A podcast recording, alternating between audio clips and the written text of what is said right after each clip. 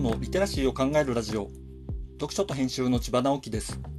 このチャンネルでは読書と IT 時代の読み書きそろばんを中心に様々な話をしています。今回のタイトルは何歩か先を見る力をつけるためのプログラミングというものです。プログラミングというと特殊な言語を使って何やら難しいことを書いているというイメージを持つ人が多いと思います。これはこれで間違ってないというかそういうこともやります。でも、これはプログラミングを狭く捉えていると感じます。多分、義務教育で取り入れられ始めたプログラミング教育も、このように捉えている方々が多いのではないでしょうか。この捉え方だと、小学校でプログラミングを習う意味がわからないと思うのです。従来の教科の他にわざわざやる必要はないという人もいます。もう少し広い視野で考えてみましょう。日本の経済が低迷している原因を考えてみます。1990年代まで好調だった日本経済は、その後成長を止めてしまいました。今では失われた30年と言われています。あまり成長しなくても何とかやってこれたのは、世界的なデフレ要因があったからです。簡単に言うと、発展途上の国々から安く物を買うことができたからですね。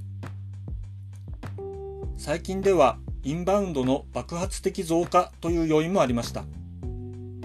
しかし、それらが一段落してしまうと、成長しない原因を真面目に考えざるを得ないほど厳しい経済状況になっていることが見えてきました。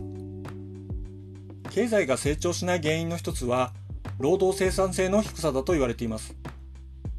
付加価値を生んでいないという言い方もあります。付加価値はシンプルに言い換えると、利幅です。あるサービスを売るときの売値と原価の差分です。ビジネスがうまくいっているときには、この利幅が大きいと考えられます。あえて物ではなくサービスを例に挙げたのは、サービスでは特に労働生産性が問題になるからです。日本では頑張って手を動かすのが仕事だと捉えられています。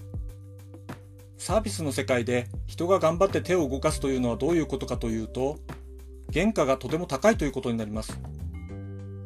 丁寧に手作りをしているってことになるし、消費者はそういうものを欲していると捉えられています。ですが、ちょっと待ってください。